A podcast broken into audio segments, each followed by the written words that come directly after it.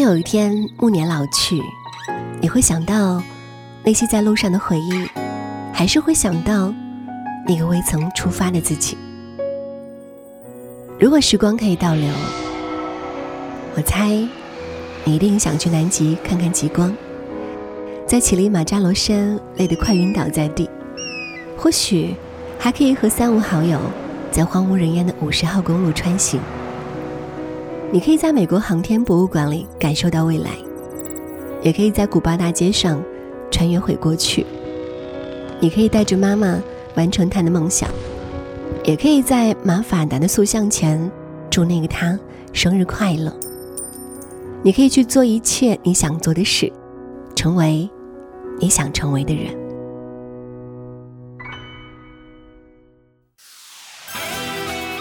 今年夏天注定是让每个人都热血沸腾，因为世界杯来了，还有不到一百天的时间，激情、喝彩、热血将成为夏天的主题。本期的节目就为大家推荐三个地方，让热爱足球的你彻底感受一场足球盛宴。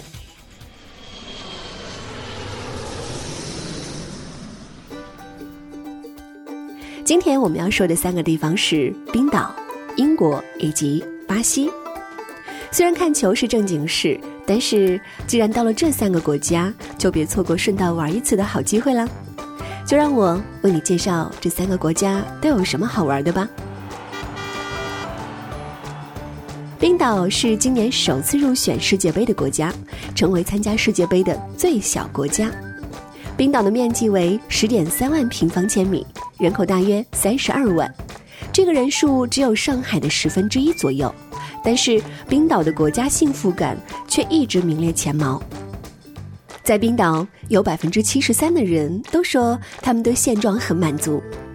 能让冰岛人民觉得如此幸福的原因，大概是因为冰岛天生自带的无敌美景吧。来冰岛的人都需要到黄金圈逛逛，路线上有美丽的黄金瀑布、间歇泉等。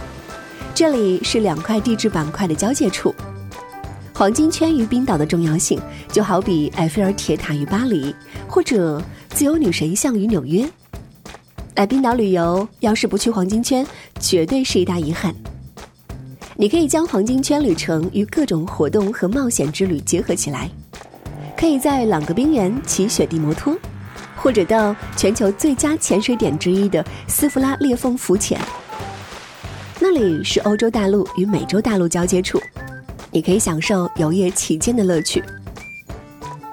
塞里亚兰瀑布，它是冰岛西南部一座垂直高度六十米的瀑布，为冰岛最漂亮的瀑布之一。据说深冬季节，瀑布周边可能布满了冰凌，美得更加冷峻。塞里亚兰瀑布旁边就是黑沙滩，这是欣赏日出绝佳好地方。除此之外呢，沙滩上还有巨型岩石，超级适合大家拍照留念。不过到这里呀，一定要注意不要离黑沙滩太近，因为海浪真的很大。听说今年已经有两三个人因为离太近被大浪卷走了，所以说呢，一定一定要注意安全呢。爱吃海鲜的小伙伴来到这里，自然是有福气了。大名鼎鼎的龙虾汤被推荐为全世界最美味的龙虾汤。点一份香浓的龙虾汤，配上海洋黄油面包，鲜嫩的龙虾啊，入口即化。再来一串鲜烤扇贝，挤上一点柠檬，尝一口，哇，就知道冰岛的海鲜到底有多鲜美了。今天的主题既然是足球之旅，那足球的发源地英国是绝对要来看看的。英国的足球市场发达，足坛经济实力雄厚。是世界职业足球的中心之一。既然来到英国，就不得不说红魔曼联队。它是英格兰足球史上最为成功的俱乐部之一，也是欧洲乃至世界最具有影响力的球队之一。从1878年成立至今，它斩获了英格兰赛场、欧洲赛场等多项大奖。孕育这支球队的老特拉福德球场。是位于英国大曼彻斯特君特拉福德兹之市斯特雷特福德的一座专业足球场，在这里诞生了一位又一位的足球天才，因此也被球迷们誉为“梦剧场”。迷倒众多女球迷的贝克汉姆、鲁尼、吉格斯都在此训练以及比赛过。无论你是女球迷还是男球迷们，看看老特拉福球场，零距离与巨星亲密接触，也是一番不错的体验。这个球场是很多球迷终其一生都要来的圣地。来到球场，我们可以看到它的外观采用了灰色，追求庄严而又瑰丽的视觉效果。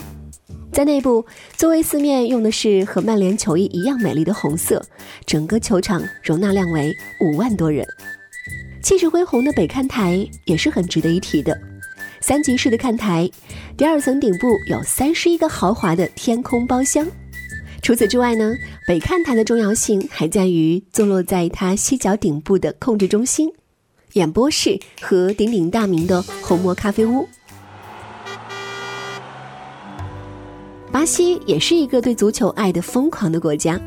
除了足球、桑巴舞等，还可走访巴西的三大名城：巴西利亚、圣保罗、里约热内卢。热爱大自然的朋友，亚马逊森林、伊瓜苏瀑布等等也是不错的选择。里约的耶稣山是巴西必去的地方之一，在这里你可以用上帝的视角欣赏里约，也是巴西的标志性建筑，世界七大奇迹之一。到了巴西没有去里约，到了里约又没有登耶稣山，那你就等于没有去过巴西。这好比你到了美国没有看到纽约港对面的自由女神像，到了法国没有在巴黎市中心的埃菲尔铁塔前摄影留念一样，会让你引以为终生憾事。因为在人们心目中，耶稣山就是里约乃至整个巴西的象征。在热情的巴西，你还可以体验盛大的萨尔瓦多狂欢节。萨尔瓦多狂欢节被吉尼斯世界纪录列为了世界最大规模街头狂欢活动。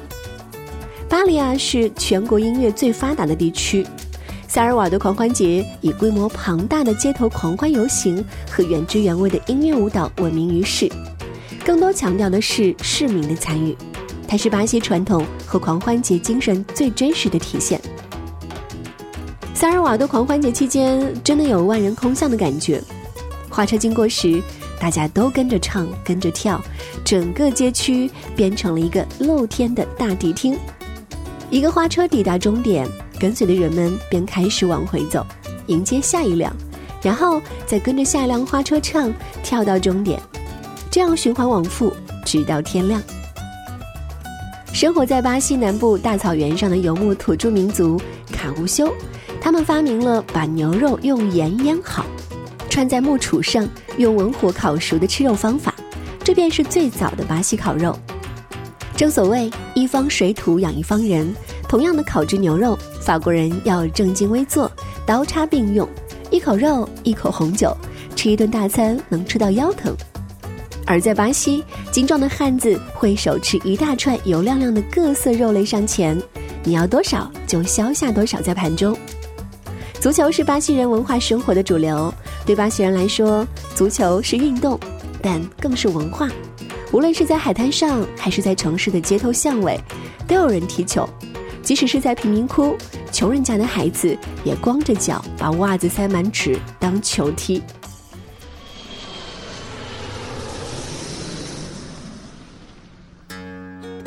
趁着时光未老，青春的激情还未泯灭，何不来一趟足球之旅？追逐年少时候的梦想呢？